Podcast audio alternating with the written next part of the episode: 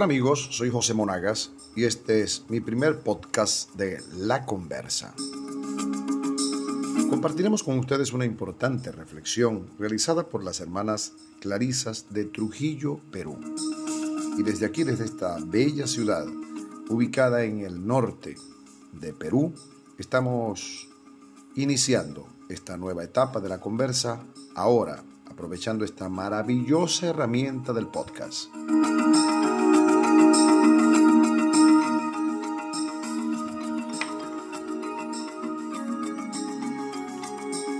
En la revista Identidad Norteña, en su edición número 48, editada en Trujillo, Perú, aparece esta importante reflexión que precisamente hacen las hermanas Clarisas. Hemos iniciado un nuevo año y quizás ninguno como este, que nos ha traído tantos interrogantes de cara al futuro.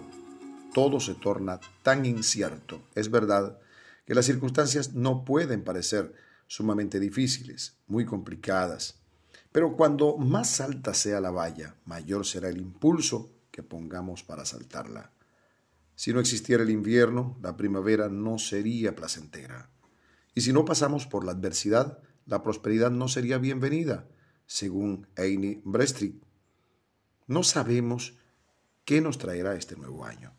Lo que sí sabemos es cómo queremos o deseamos que sea para nosotros. Y esto no depende de las circunstancias que siempre están fuera de nuestro alcance, sino de cómo reaccionamos ante ellas. Eso sí que depende de nosotros y de la ayuda que pidamos y recibamos del Señor. De hecho, estamos en un momento de crisis, pero crisis es momento y tiempo de crecimiento. Etimológicamente, al menos, crisis es todo lo contrario a aceptar un destino inevitable.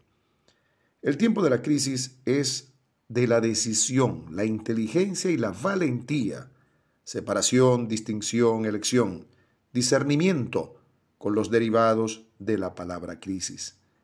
En principio, esta palabra no tiene por qué tener un significado negativo o de derrota.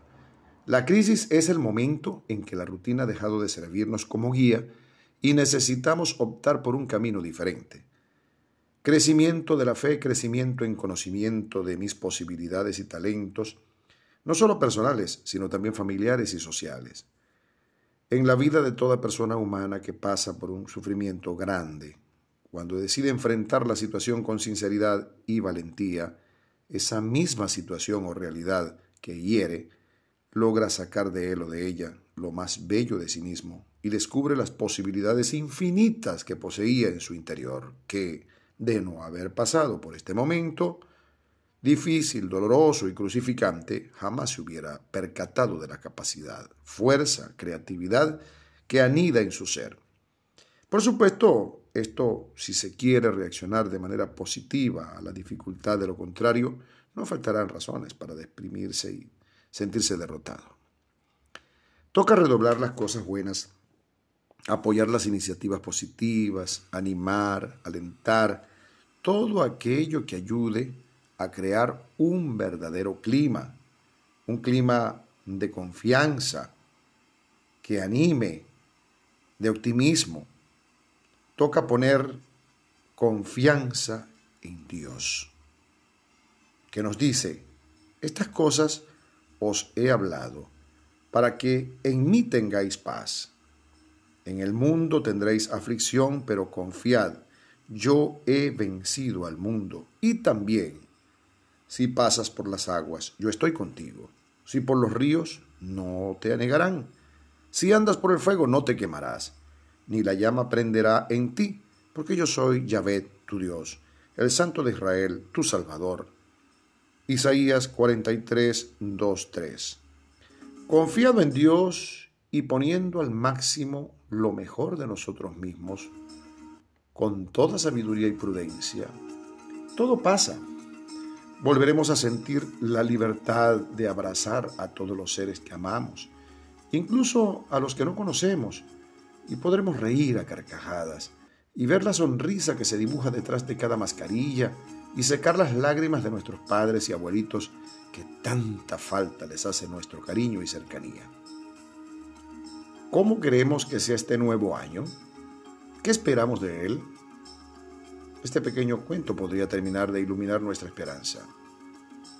Había una vez un anciano que pasaba los días sentado junto a un pozo a la entrada del pueblo.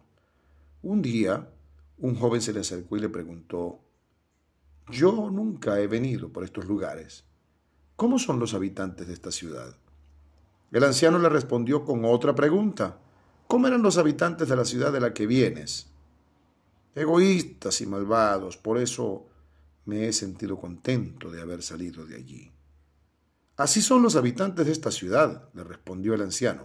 Un poco después, otro joven se acercó al anciano y le hizo la misma pregunta. Voy llegando a este lugar. ¿Cómo son los habitantes de esta ciudad? El anciano de nuevo le contestó con la misma pregunta. ¿Cómo eran los habitantes de la ciudad de donde vienes? Eran buenos, generosos, hospitalarios, honestos, trabajadores. Tenía tantos amigos que me ha costado mucho separarme de ellos. También los habitantes de esta ciudad son así, respondió el anciano.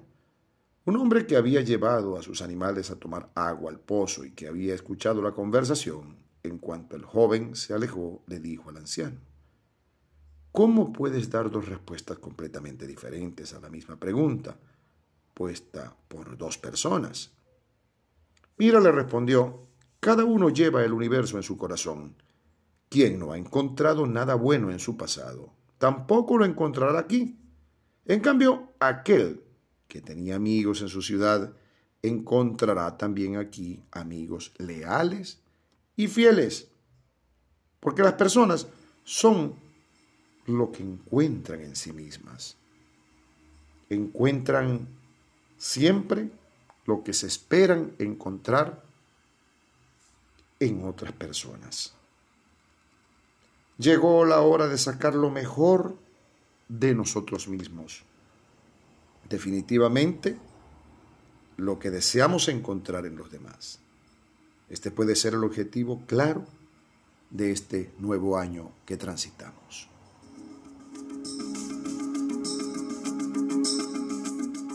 Los espero en el próximo podcast de La Conversa. Soy José Monagas